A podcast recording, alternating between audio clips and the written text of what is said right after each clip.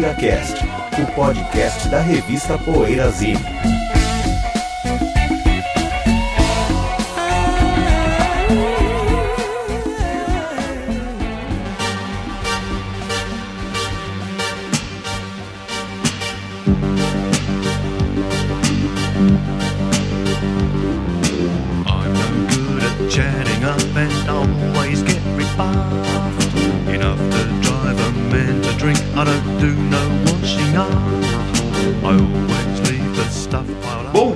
boa tarde, boa noite, é o PoeiraCast, chegando com a edição número 292, 292, Post-Punk, nosso tema de hoje, em inglês, Post-Punk, aqui, em Bra- aqui no Brasil a gente fala Post-Punk, desde que eu era moleque. Ah, antes disso, o nosso Que Andas Ouvindo, companheiro, PoeiraCast indica e o Bolha já vai se posicionando aqui para ficar no colo de quem vai Bom, começar. vou começar. Vai Posso começar esse Pode. programa, José? Bom, eu tô ouvindo o novo do Michael Kiwanuka, que é o Love and Hate, o disco novo dele. É um, putz, é um cara que eu gosto bastante, já falei aqui no programa. E tive a honra de, alguns anos atrás, meio que assim. Acho que foi a primeira entrevista dele em português que saiu no Brasil, acho que foi eu que fiz pro Estadão na época. E, pô, me deu um- uma alegria muito grande, assim, de mostrar um cara tão bacana, um cara tão legal que eu até vinha conhecer pessoalmente. Depois vim assistir ao vivo e é um rapaz que eu aprecio muito, assim, como compositor tal, como um, um artista da, da nova safra. E o disco novo é bem bacana, bem bonito. Boas composições, eu achei, assim, se chama Love and Hate. Então é isso que eu tô ouvindo aí, o Michael Kiwanuka. Muito bom. José. A banda suíça é Crocodile. Crocodile fala? É, É Crocodile, né? é, com cara. O segundo disco deles é muito legal, chama Swamp. Apesar do nome e tal. é- O primeiro é meio blues rock e tal, é meio. E o segundo já é mais. tem melotron, tem flautas e tal, né? Mais, mais metido a progressivo, sem largar a pegada de rock. E. É um disco bem interessante. E a impressão do começo assim, que ele é meio folk e tal, mas não, mas ele descamba pro progressivo pro, pro, e pro rock and roll mesmo. Eu achei muito legal esse disco, fazia tempo que eu não ouvia. eles têm vários discos, vários que eu digo uns 5 por aí. Mas esse Swamp eu acho legal, eu recomendo. É, eu estou ouvindo um LP, coletânea na verdade, mas é um LP de 74 da nossa menina Mahalia Jackson, uma cantora de gospel, aquela origem do soul, muito maravilhosa cantora. E uma coletânea, infelizmente eu só consegui o volume 1, The Warm and Tender Soul of Mahalia Jackson, volume 1, quero conseguir o volume 2, que não sei se é de 74 também ou se é um pouco depois. E é uma compilação, não sei as datas das gravações originais, mas é, são décadas antes disso. Nobody Knows the Trouble I've Seen e outros, e outros clássicos assim do, dos spirituals que ela gravou. Muito legal mesmo, coisa emocionante para quem gosta de música negra e quer saber um pouco mais sobre as raízes da soul music. Para quem vai o bolha? É, só falta eu, né? Eu vou Vai. falar de novo. O ouvinte vai reclamar. Eu vou falar de novo do 14 bis. Da outra vez eu. Do jeito que ele falou assim, parece que eu fazer um novo de 14 bis. Tá fazendo Porque eu não sei. Fazendo birra com a é, gente. assim. Por que, que os ouvintes têm tanto. eh, Assim, eles não aguentam ouvir duas vezes, três vezes falando a mesma coisa. Mas enfim. É, da outra vez eu estava escutando o Espelho das Águas, eu tô meio canalha hoje, o João. É, o João Carlos Canalha. Que reclama dos comentários. Comentário. É, mas é tudo mal, é bem humorado, tá? É um mau humor bem humorado. Bem humorado. É, eu tava ouvindo agora um outro disco que eu acho, pra mim, tão bom quanto o Espelho das Águas e eu não achava isso antes. Quer dizer, meu preferido mudou. Quer dizer, agora são dois. O Além Paraíso, que é o disco de 82. É um disco cheio de melodias muito bonitas, assim, e acho impressionante. É o último grande disco do 14 Bis. Eu acho Depois Flávio eles entram Venturino- metade da luz, aí já começa a ficar Eu acho. muito. Eu é. Flávio Venturino um compositor injustiçado, assim, não É. tem o status que eu acho que ele deveria ter. É verdade. Eu gosto muito do, do E tem o Sérgio dele. Magrão, que é muito bom compositor também, e o Vermelho também é outro bom compositor. Eu diria que dois daí, daí é, depois daí eles teriam altos e baixos. Né? Mais baixos, da né? Luz, mais baixos, da tá Luz é fraco, é fraco disso. Mas tem a brega balada maravilhosa. Eu acho o Anavi vai um pouquinho melhor, mas enfim, o 14 bis era outra coisa antes, nos quatro primeiros discos, e é esse 14 bis que eu, que eu queria falar aqui no programa, sobre esse 14 bis. Bom, eu vou ler os comentários aqui rapidinho de alguns dos nossos ouvintes e apoiadores é, sobre o programa do Chicago. Tá aqui no site da Poeirazine. O André Luiz mandou aqui, ótima banda, pena que nunca foi capa da Poeirazine. Meu álbum preferido do é. Chicago é o 7, disparado. É. E a música preferida é Song of the Evergreens. É a música preferida dele, do André Luiz. O Evandro Scott, que é também nosso apoiador, nosso assinante Qualquer aqui. um, eu ia concordar. Assim, ó, pra quem acha que o Chicago não tem peso, experimente a quarta faixa do Chicago 3. I Don't Want Your Money. Pedrada, heavy blues, rockão, cortesia do Terry Caff. Mandou aqui, É, ó. Terry Caff era fantástico. Menino. O Abes também mandou, nosso querido amigo Márcio Abes, apoiador aqui do programa, também falou que pra ele Chicago é algo difícil de ouvir. Ele fala: ó, algumas bandas ou artistas têm que ser apreciados com profundidade, já que a discografia extensa requer tempo e vontade do ouvinte. Assim como o Chicago, o Zappa requer isso. Sempre tive muita dificuldade de entrar no mundo do Zappa ou do Chicago. Fala: conhece, conheço alguns álbuns, mas não há como negar a genialidade do Zappa e a qualidade dos músicos do Chicago. O programa foi ótimo. O Sérgio deu uma boa aula. Olha aí, ó, Sérgio. Opa! Obrigado. Ele falou que vai recomeçar a comprar os discos do Chicago. Bom, aí o João Cândido também falou assim, ó, para quem gosta de jazz rock, os discos 2 e 3 do Chicago têm momentos brilhantes. É, sobre o prog italiano, ele fala que se destaca pela quantidade e variedade das bandas, mas acho que o krautrock foi mais ousado, né, que a gente fez o duelo do krautrock com o rock prog italiano. E ele, ele me lembrou bem aqui o João Cândido. Ele falou que o Maurício, do trio Paulo Cláudio Maurício, que eu recomendei nesse programa, é o Maurício Maestro, que depois fez parte do Boca Livre. Né, Eu tinha falado que ele tinha sumido, É, mas não, é. ele foi fundar o Boca Livre. Pelo contrário. Então é o Maurício do, do, do Paulo Cláudio Maurício aí. Aí ele sugere um duelo de gigantes aí, Sérgio, entre o Boca Livre e o 14 Bis. Caramba, hein? O João Cândido que sugeriu. Nossa. Pesado. E aí, vamos fazer ou não? Vamos esperar. Vamos, pode ser agora. Vai lá, Sérgio. Agora? Eu tô no momento você. 14 bis, mas eu Não. adoro as duas bandas. Eu mas eu também. escolho 14 bis porque eu tô no momento 14 bis. Ah, putz, 1 a eu, 0. eu também voto no 14 bis, mas com dor no coração pelo Boca Livre que meu 2 adoro a também. 0. E aí você, José? 3 a 0. 3 a 0. Porque o Boca Livre eu conheço o primeiro álbum. Achei eu que o José ia inteiro. botar no Boca Livre. Não, não, conheço só o primeiro. Apesar de que os meus vocalistas prediletos é o Zé Renato. Zé Renato é gênio. eu Nossa, é adoro gênio, o Zé é Renato. Gênio e genial compositor também. Inclusive, pra- já, já vou dar uma, assim, uma dica, né? Por sair um box do Zé Renato na, pelo, pelo selo Descobertas. Acho que com quatro álbuns, né? Então, putz, quem quiser ouvir um cara que. Vocalista Caramba. finíssimo, o Zé Renato é, É muito bom. mais o 14 bis tem uma obra mais extensa. Eu adoro o Flávio Venturini como compositor, como todo, então Eu voto no 14 Bis também. No duelo. Putz, não, não é justo uma 4 a banda- 0. Não é justo uma banda como Boca Livre, um grupo como Boca Livre, Tomar de perder quatro, de 4 não a é 0 justo. de quem quer que seja, né? Putz. Mas é que é, é- mas não, são os herdeiros do terço falando mais alto. É, não, Venturini. Ah, Agora, o, o- o Boca Livre tem o Claudio Nucci, o Zé é- Renato, tem é. artistas maravilhosos, Maurício Maestro, né? Claudio Nucci tá só no o primeiro. Zé Renato, o Zé É, Renato esse que eu é, conheço. ele, é um, ele é um intérprete tão pesado, de, tan- de tanto peso, que Eu não sei se vocês conhecem uma fantástico. música. é, é, Acho uma música- fantástico. Vocês, não sei se o ouvinte também conhece uma. Joias da música brasileira da década de 30, das décadas de 30 e 40, uma composição do Custódio Mesquita chamada Mulher, um foxtrot. Foi regravada, foi gravada originalmente, se não me engano, pelo Francisco Alves, é legal. Mas você vai ouvir a versão do a versão do Zé Renato na década de 90, é, de- é avassaladora.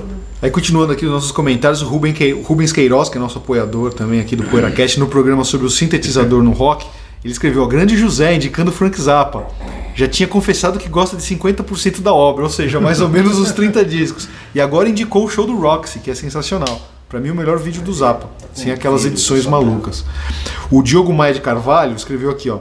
Juro que fiquei gritando sozinho no meu quarto quando o Bento perguntou sobre alguma banda de metal que usou sintetizador. Ele ficou gritando Iron Maiden, Iron Maiden. No Submarine Time eles foram massacrados por alguns fãs É por conta verdade. dos sintetizadores. É e olha que é um disco foda, hein? Ó. O Diogo gosta É. aqui do Submarine Time.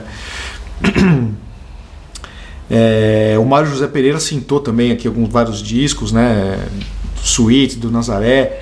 até a Patrulha do Espaço e tal. O Antônio Simas mandou um comentário muito bacana, que ele falou: Oi pessoal, eu sou sobrinho do Luiz Paulo Simas, né, tecladista. E uma vez perguntei a ele sobre ser a primeira pessoa a trazer um Hammond pro Brasil. E o Luiz Paulo Simas respondeu: Não, eu fui a primeira pessoa a trazer um. Eu não fui a primeira pessoa a trazer um órgão Hammond, mas sim o primeiro a trazer um sintetizador, um, um AKS da fábrica inglesa EMS. Vida longa poeira em todos os formatos. Olha que legal. O Antônio Simas é sobrinho Legal. do Luiz Paulo Simas. E Amigo de Face. é, amigo nosso do Face, né. Cadinho? O Abes fala aqui, ó, que lembra do, do- do Luiz Paulo Simas atacando no sintetizador no show do Vimana, que ele era parte do fã-clube da banda, olha só, o legal. e não perdia nenhum show. O irmão mais velho dele acabou tendo aula de guitarra com o Lulu, e tinha um, um colega que comprou o sintetizador. Diz que ele entrou na casa do cara e ficou chapado com o som do instrumento, tinha medo de tocar na tecla. Podia estragar e acabar com o rock. Ele era um garoto de 15 anos na época, o Márcio Abes, olha que Agora, curioso. só voltando aí ao nosso menino Antônio Simas, tá aí mais um convertido ao trabalho do nosso mestre Goemon. Ah, é, Cadinho? Ó, que legal.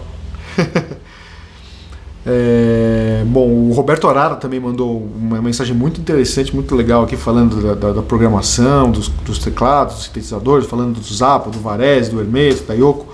Muito legal também, valeu, Roberto. É, o Vandré Santos também aqui elogiou o programa. Pensou que só ele e os amigos deles associavam um múgico de, de Mocó, dos Trapalhões, mas a gente também associa. O Bento, foi o primeiro que falou. E ele fala sobre o uso de bandas de metal. O Merciful Fate usou no começo do Don't Break the Oath, a música The Oath tem um sintetizador. Ele fala aqui, o Iron Maiden, né, na If Eternity Should Fail, do último disco deles. O William Peçanha aqui também mandou uma mensagem bem bacana falando do Purple, da Mark III e tal, da sintetizador naquela música A número 200, né? A200, é isso? Também lá tem muito sintetizador, parece até Emerson Lake and Palmer, né, William? Essa música é verdade, eu esqueci de comentar. Ele indica aqui um DVD do Steve Hackett, né, que é o The Total Experience Live em Liverpool. É, e mandou uma mensagem muito bacana aqui também. Não conheço. Esse ano. Ah, é? E o Daniel Queiroz agradeceu aqui a citação do nome dele no programa. Ele fala que ele é de Maceió, ouve o nosso programa lá em Maceió.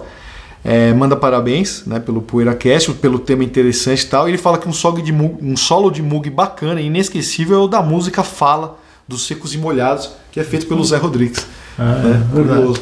Tá Bem lá no- lembrado. No disco dos Secos e Molhados, né? Bom, então é isso. Vamos pro bloco principal, Cadinho? Vamos para o bloco principal, Post-Punk. PoeiraCast. Precisamos do seu apoio para manter o PoeiraCast no ar. Acesse o poeirazine.com.br e veja como proceder para assinar o PoeiraCast ou fazer uma doação. Torne-se um apoiador do podcast semanal da revista Poeirazine e tenha o seu nome postado junto de cada novo episódio.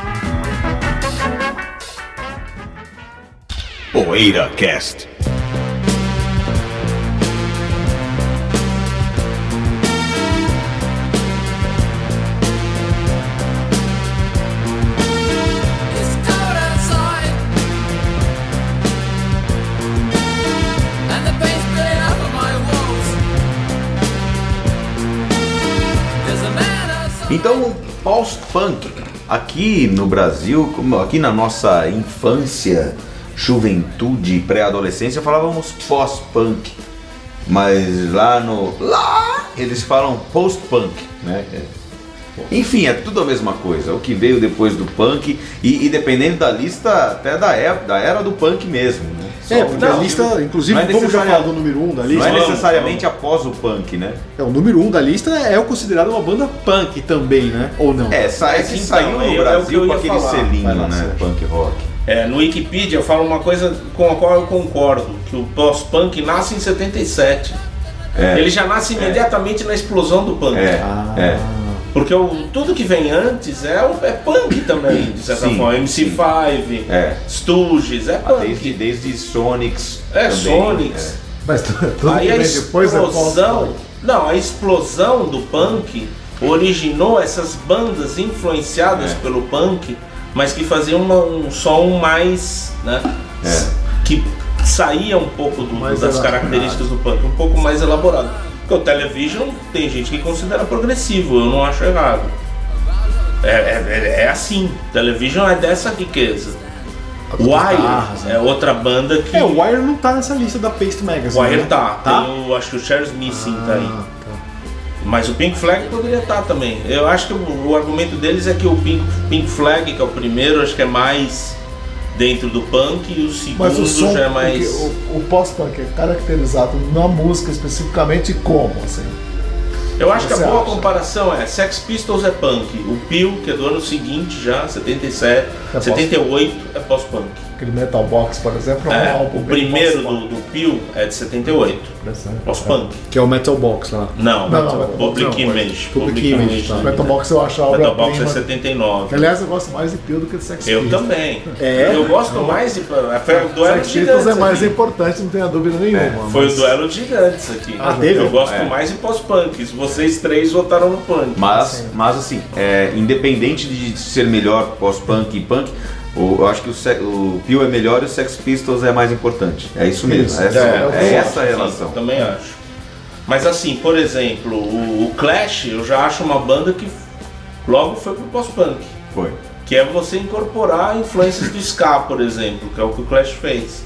Agora, essa lista da Paste, eh, eu acho que é bem típica de, assim, as revistas inglesas, americanas, colocam de Purple no progressivo. Elas são assim abertas, eu já vi várias vezes. assim, Sim, sim. Sessão de prog, eu não acho, mas eles colocam. Então esse tipo de abertura eles são eles estão acostumados a fazer. Por exemplo, colocar Treasure do Cocteau Twins.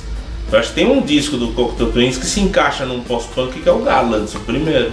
O Treasure já vai para uma outra, aí já é um pós-pós-punk E seria. é o Sgt. Pepper's. Smiths eu também não acho, eles colocam The Queen's Dead. É que o pós-punk inclui o pós-pós-punk. É, é, isso é enorme.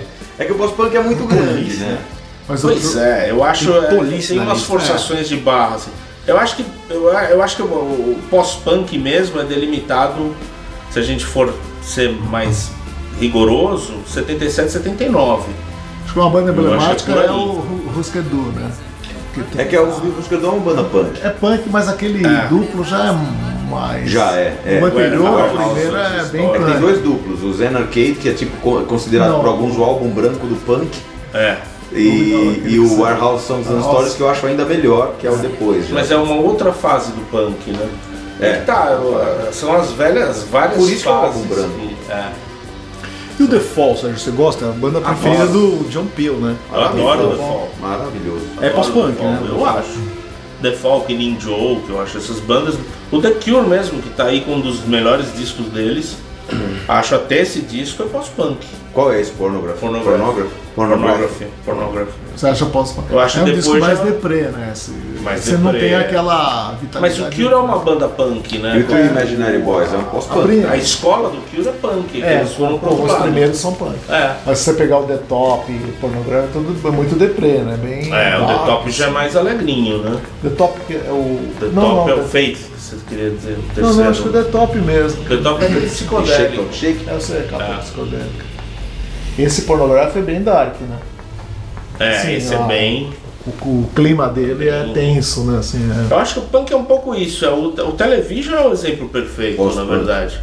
Do pós-punk, né? De, de uma banda que já nasce ali no. O que que tá rolando aí? Ah, tá, mas nós vamos dar uma enchida nesse. Não é só do it yourself, não é só três acordes, não é só. Então, o CBGBs ter- teria tido. um- Teria dado um start em várias bandas É um pouco- pós-punk, é. né? É um pouco Tá, como o Buddy Holly é, chegar no é, rock and roll e, e- e sofisticar um pouco. Como o Buddy É, Holly, sim, sofisticar sim. um pouco o rock and roll, coisas assim. sim, Buddy Holly seria uma passagem pros Beatles, vai. É, mais ou menos Ah. assim. Eu acho que é por aí. É, claro, é, mas é muito, é muito frágil mesmo essa delimitação, né? Porque aí você vai pôr tal talk no- numa lista de pós-punk, é bizarro. Então, então eu já acho art rock. Fica, é. E vai ser esse disco é Dead demais, Can hein? Dance, Demais. é, Não, muito bom, of mas, é, Ele. mas Eu acho que. o Thrasher eu adoro do Cocteau Twins, mas não vou Eu colocar também como não consideraria pós-punk. Porque não tem mais Essa atitude 4D punk, eu acho que então- não tem É. nada de punk, né? O Small Então, o Garlands eu acho que ainda dá pra. Concordo, concordo. Já o Garlands, foge. Garlands ainda. Que Já tem umas é coisas mais viscerais, depois- menos melódicas no É. Garlands. E o Japan, vocês iam chamar de art rock Não. ou de pós-punk? Pós-punk não. Acho art rock. É, Eu art não rock, acho. né? Muito legal, É, né? Bem. É. Ou Japan, como eu falava É. quando eu conheci. Comemora. É Japan, cara. É, Eu não, eu não ia considerar pós-punk nunca. tá Agora o. Perry Bull, sim, né? Peril sim. É uma das grandes Então, essas bandas que surgiram no Wire, Peril Bull, o Killing Joke, que é um pouco depois, o Killing Joke já, já surgiu em 80, o outro que a gente falou aí que eu esqueci, o Talking Heads, eu acho que essas, o The Fall, essas bandas são típicas do pós-punk. Talking E Heads o você Cure também. os primeiros discos. O Cure eu acho também, bem pós-punk. né? As Silks and the Bashes também, né? Os Silks and primeiros the são bem punks, também. né? Bem- Começa em 78, né, o Silks and the Bashes. É. E a- a- a- Mas eu não sou um entendido não, tá? Não sou entendido em pós-punk, não sou um, um cara, é só o que eu sempre gostei de ouvir e sempre gostei de pensar nesses termos. Eu acho que se você vai ler sobre isso em vários lugares, cada um dá uma definição e cada um aponta uma época. Eu gostei da, da definição da Wikipedia, que não sei de onde veio. Eles são. Eles normalmente usam citações, usam outras referências. Né? É, mas é é um site colaborativo. É, Wikipedia em inglês. Isso, tá? em inglês sempre. O português, O português em português é muito falho, eu acho mais, é, mais falho, mais problemático. Mas aqui eles falam né, dessas origens do, do já em 77. Eles apontam. Eu acho interessante isso. E no Brasil foi bem forte essa cena do pós-punk, né? As revistas falando, os discos saíram aqui, a maioria, né? Pegou forte no Mas nos Brasil, anos né? 80, Ou não? né? Já Pode nos pegou mais o, nos anos 80. o, o Patife Band pós-punk? Acho que sim. Pode, né? Que sim. É. Temporalmente, acho que não, se a gente for. Temporalmente pensar. não, mas estilisticamente sim. Sete, É, porque é anos 80, né? É, O Patife 87. Band, é. Mas o pós-punk não. É, é, não, é. Nessa sua classificação Você não falou que até perto 79 só, Sérgio. É, não, eu não gosto de a delimitar, gente né? tá Você vê que eles citando- abrem bastante, mas eu acho que. A gente tá citando muita banda dos que a gente considera dos anos 80, É. mas que começaram, que os primeiros discos são de 77, É. né? 76. O Cure começou em 79, o Six and the Band em 78. Mas o Mary Chain, por exemplo, que ele se considera É, pós-punk não? então, mas eu acho que aí já é um. Pós-pós-punk. O Não, Disney já é uma Chains eu não volta de, considero, um- não. de uma. É, eu também não. Eu acho que Primeiro é o recorte temporal, eu acho que a gente pode. É uma maneira de deixar a coisa mais estabelecida. Você citou o Bauhaus? Não, o Bauhaus também. É uma também, né? Eu Bauhaus tava vendo é- aqui no Rate Your Music. é. É uma banda bem, bem característica também, É. né? Eu acho que o Bauhaus entra nessa, nessa seara, assim. Excelente. É, e começou na Faredi, né? Começaram Começou? O Bauhaus era Faredi. Acho que é o começo da Faredi como gravadora. Enfim, eu acho que tem esse. Eu acho que essa nossa preocupação de delimitar num espaço de tempo é justamente por causa disso. O que, que é pós-punk? Para essa. Pra Pace, que eu acho até uma lista muito boa. Eu acho que só tem discão aí, um ou outro disco que eu não acho muito bom, eu acho mais fraco. Mas só tem discos legais, assim. Ah, o Television é o número um, né? tem, tem, tem Tá é numerado. o número o seria a primeiro. banda mais. Quais são os primeiros, Bentão? Vamos ver aqui. Eu gosto dessa lista também porque ela tá toda numa página só. Isso eu acho fundamental. Eu não aguento quando tem que ficar mudando de página pra É. ver. Ó, Television em primeiro, Mark É. Moon. É o The Queen's Dead. Sei. É, mas eu acho que sim, porque tem atitude também. Tem um Não, pouco ainda. o tem- Wire é, o Wire é uma das minhas bandas de coração, eu acho fantástico. Remain Light do Talking Heads, depois É, Joy Pleasures, Division- Unknown Pleasures tem bastante a ver. O Gang of Four. Gang of Four é muito, Four, o muito legal. Violent Femmes também é uma bem, bem, bem Violent característica. Femmes né? é pela postura, né? New Order não vejo sentido. Acho Nem o eu vejo. primeiro. Um pouco, Joy Division eu vejo, mas New o Order- primeiro, eu o primeiro vejo New pouco. Order é meio Joy primeiro Division, é, né? é uma meio- transição, né? Meio transição ainda. né? Outro Talking Heads, Slits é fantástico, uma banda Esse de disco é mulheres bem legal, né? muito Cuts. legal. Esse disco é legal. É. O R.E.M. é também é curioso, pós-punk, né? não, né? Não é. Esse disco é. até tem, né? Até Tem algumas umas coisas, né? meio É, punk. mas não seria uma banda pós Mas, É, não dá, né? Metal sim, sem Agora tem uma pergunta pra vocês. Por que que, por exemplo, é, claro, tomando como base essa lista da Pace aqui, que o Sérgio falou que, claro, eles alargaram os conceitos aqui, né, é, né, Cadinho? Esgarçaram. esgarçaram os conceitos. Mas, assim, eu tô vendo que tem Silk and the Benches, The Cure, é... O Bauhaus não tá aqui, mas o Cadinho falou, né, tal. É. Mas por que, por exemplo, o Sisters of Mercy, por exemplo, não pintou e ninguém falou até o agora? O Bauhaus não tá Vocês acham que... É, não é seria gótico, assim, né? Gótico. Mas o Bauhaus, aí é o recorte atemporal. Primeiro do Sisters of Mercy, é Três. Quatro. Acho que é 3, hein? Eu acho que é mais até, eu acho que é 85, viu? Eu Bentão? acho que é 83, o First Lesson Always.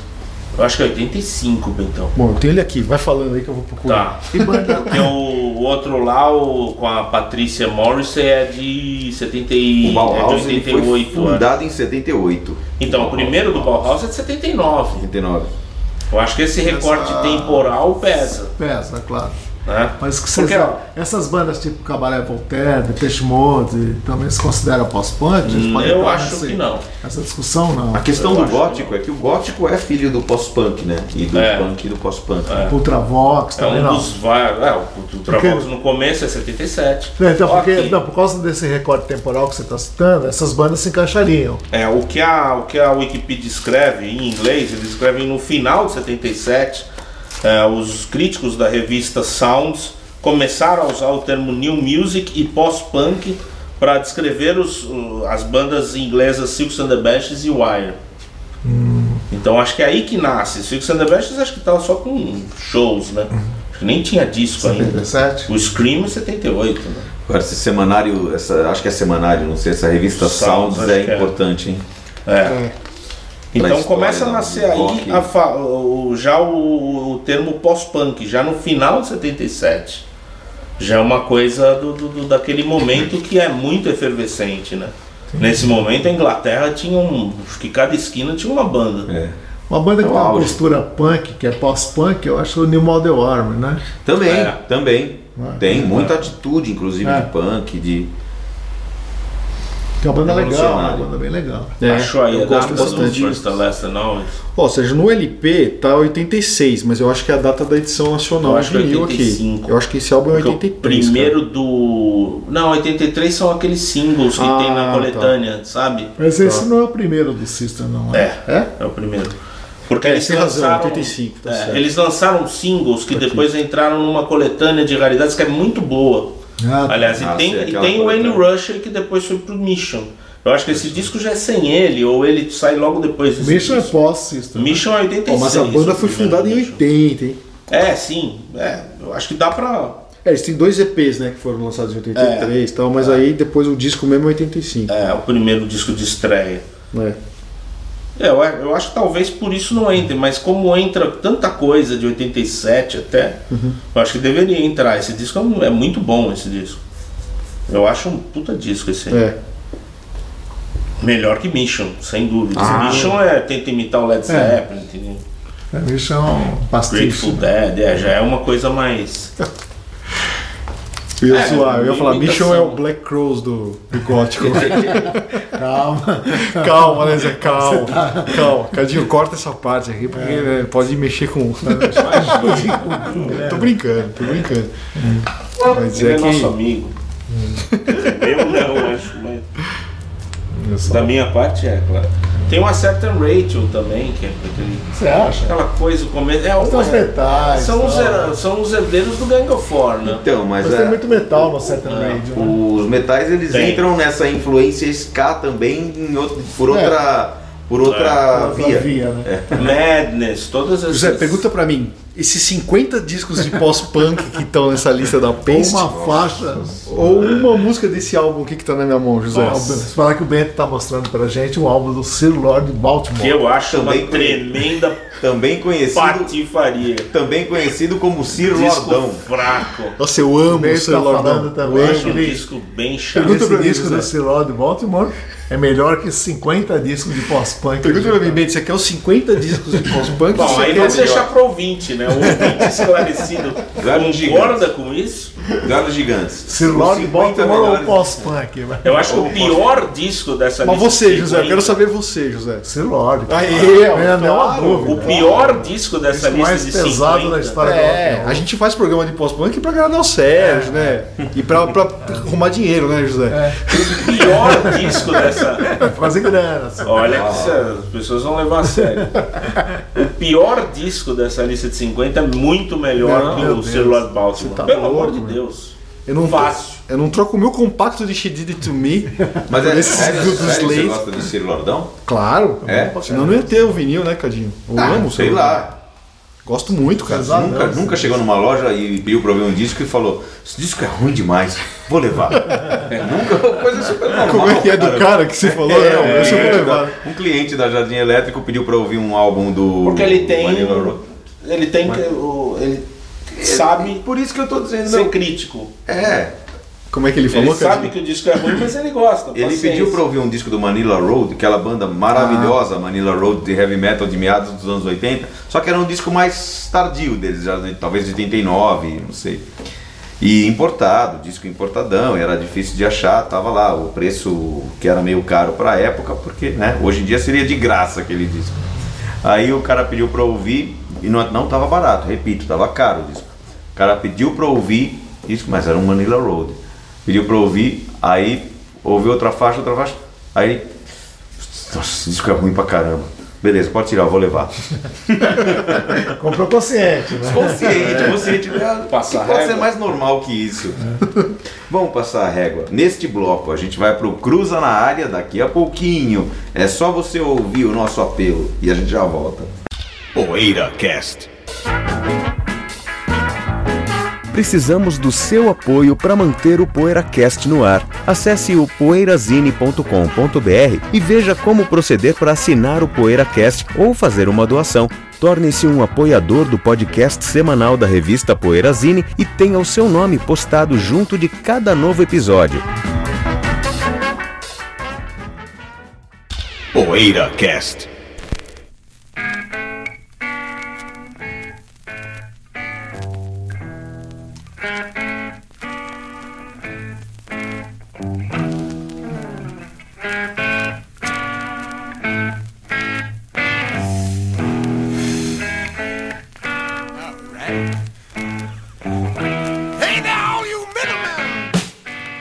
Cruza na área, Ricardo Alpendre. Eu mesmo vou cruzar na área.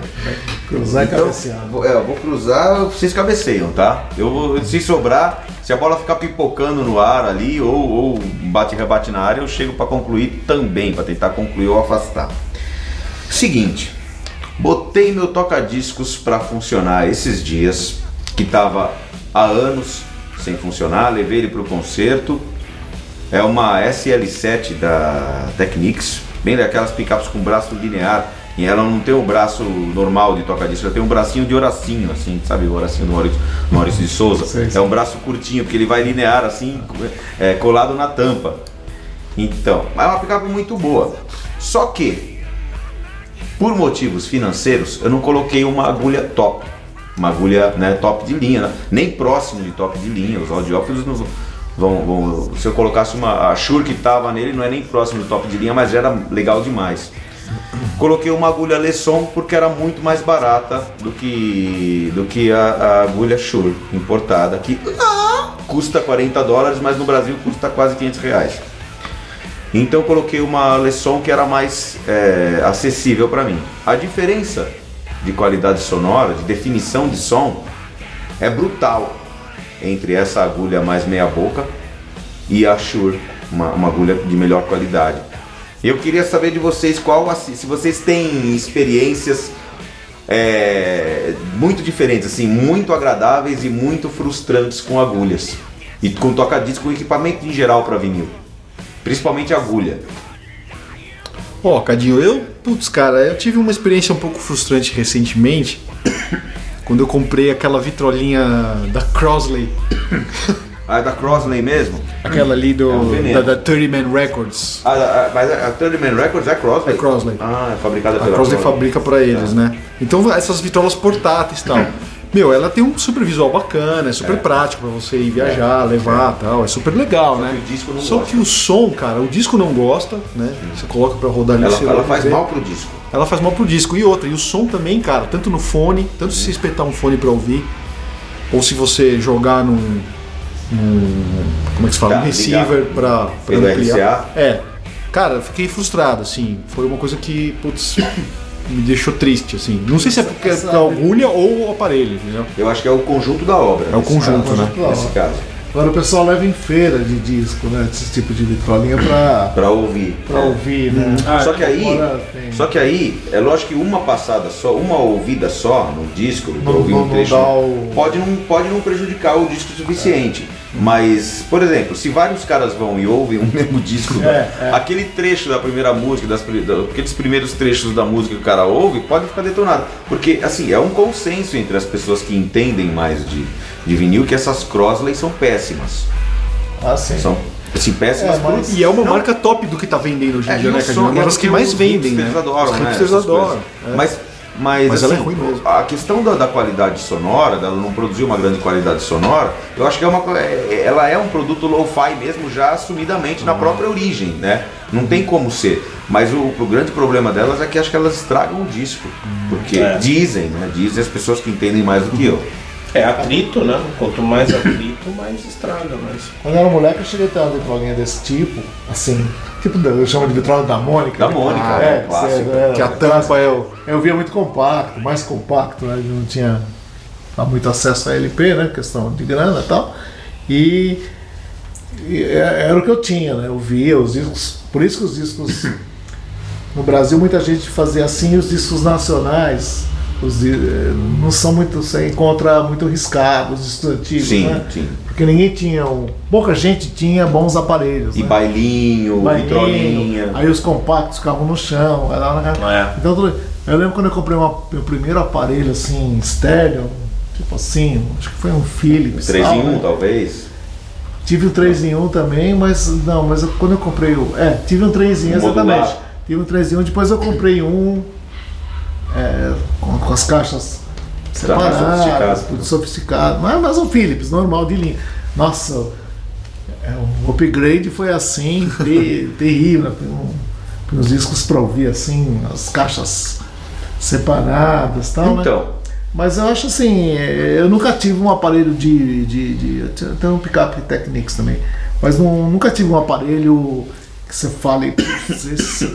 E o vinil, ele é assim, cara, ele é bom, tá? ele rende se você tiver um bom aparelho, uma Exato. boa agulha e o vinil tiver zero. É. Assim, em bom É. estado. é. Aí você compara com outras coisas, é melhor que com qualquer outra coisa. Em outras condições, eu acho.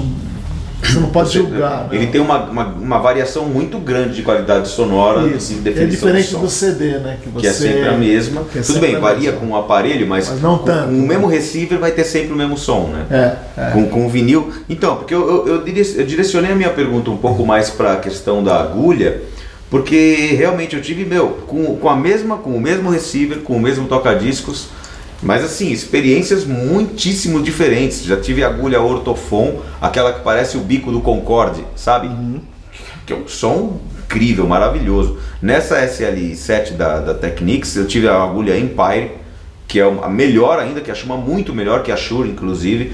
E o som é uma coisa espetacular. A, a- É, eu já a separação dos instrumentos que você ouve, assim, é uma coisa espetacular. É outro mundo, né? É, e, e É. com agulhas mais simples tem tanto a falta de definição de som quanto também aquela diferença que uma coisa que eu sempre cito que incomoda quando chega assim, ah, o som do começo do, do lado do disco é, diferente do som do lado mais perto do selo. É, isso não tem muita E solução isso, para isso isso. tem né? a ver com a. Não, mas nas, Mas nas, nas agulha melhores boa, agulhas não tem. boa, A diferença é menor. Na, na minha agulha Empire não tinha, e na Ortofon também, não Ainda tinha mais essa que essa diferença. picape que a gente tem É, lá, o né? braço, Você que né? comprou, né? na- Comprei, é. Comprei. corre de Ela assim. vai, é, É. corre de assim, então, Então, mantém o mesmo ângulo. É, não, não varia o ângulo Ah. com que a agulha pega o disco, que o braço Eu é acho linear. assim, se, se a gente vai investir em, em ouvir vinil, não pode ser só por causa da moda, como a maioria das pessoas fazem hoje. Tem que ser por, causa do som. Mas pro vinil dar um som melhor do que CD, MP3, tem que ser uma puta aparelhagem, tem que ser uma baita resumo, agulha. hoje sai muito caro nada. você É. conseguir do vinil Conseguir do vinil um grande um som. grande resultado. É. Né? com- do mesmo jeito que os discos também É, estão muito é, caros. muito caro. É. Aí o cara vai, paga uma grana brava, pelo, uma grana preta pelo disco, paga uma grana também preta pela, pelo, pela aparelhagem, só que não, uma- não tanto quanto ele deveria gastar para ter um, para aproveitar o melhor vai, som do vai acontecer, o- já tá, já deve acontecer, o mesmo que acontecia na época da mudança pro CD. Todo mundo, ó, o CD tem um som muito melhor, mas aí ele ouviu o quê? o Band Vagonesky, que saiu no Brasil com uma prensagem horrorosa do Teenage Fan Club. Aquilo é um crime, do jeito que saiu no Brasil. Ou o tiro do Black Sabbath, que tinha barulho de corrente. O disco inteiro, uma prensagem horrorosa. O- Aí é o óbvio CD? que o CD vai. Não, o vinil. O vinil. É óbvio que o CD vai ser melhor, É. mas se você pegar um vinil decente, É. com uma agulha decente, uma, É. uma picape mais ou menos, A Live você já 3. tem um som fantástico. A Live 3 do Kiss que saiu no Brasil, um vinil simples. Nossa, com quanto? 70 minutos. né? minutos.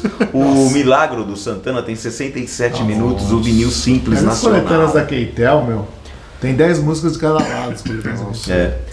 Agora, agora o, Eg, o Egberto, nos anos, numa- eu vi uma entrevista dele na TV nos anos 90, que ele falou assim: é, os meus CDs eu não, não permito que. se- Isso na década de 90.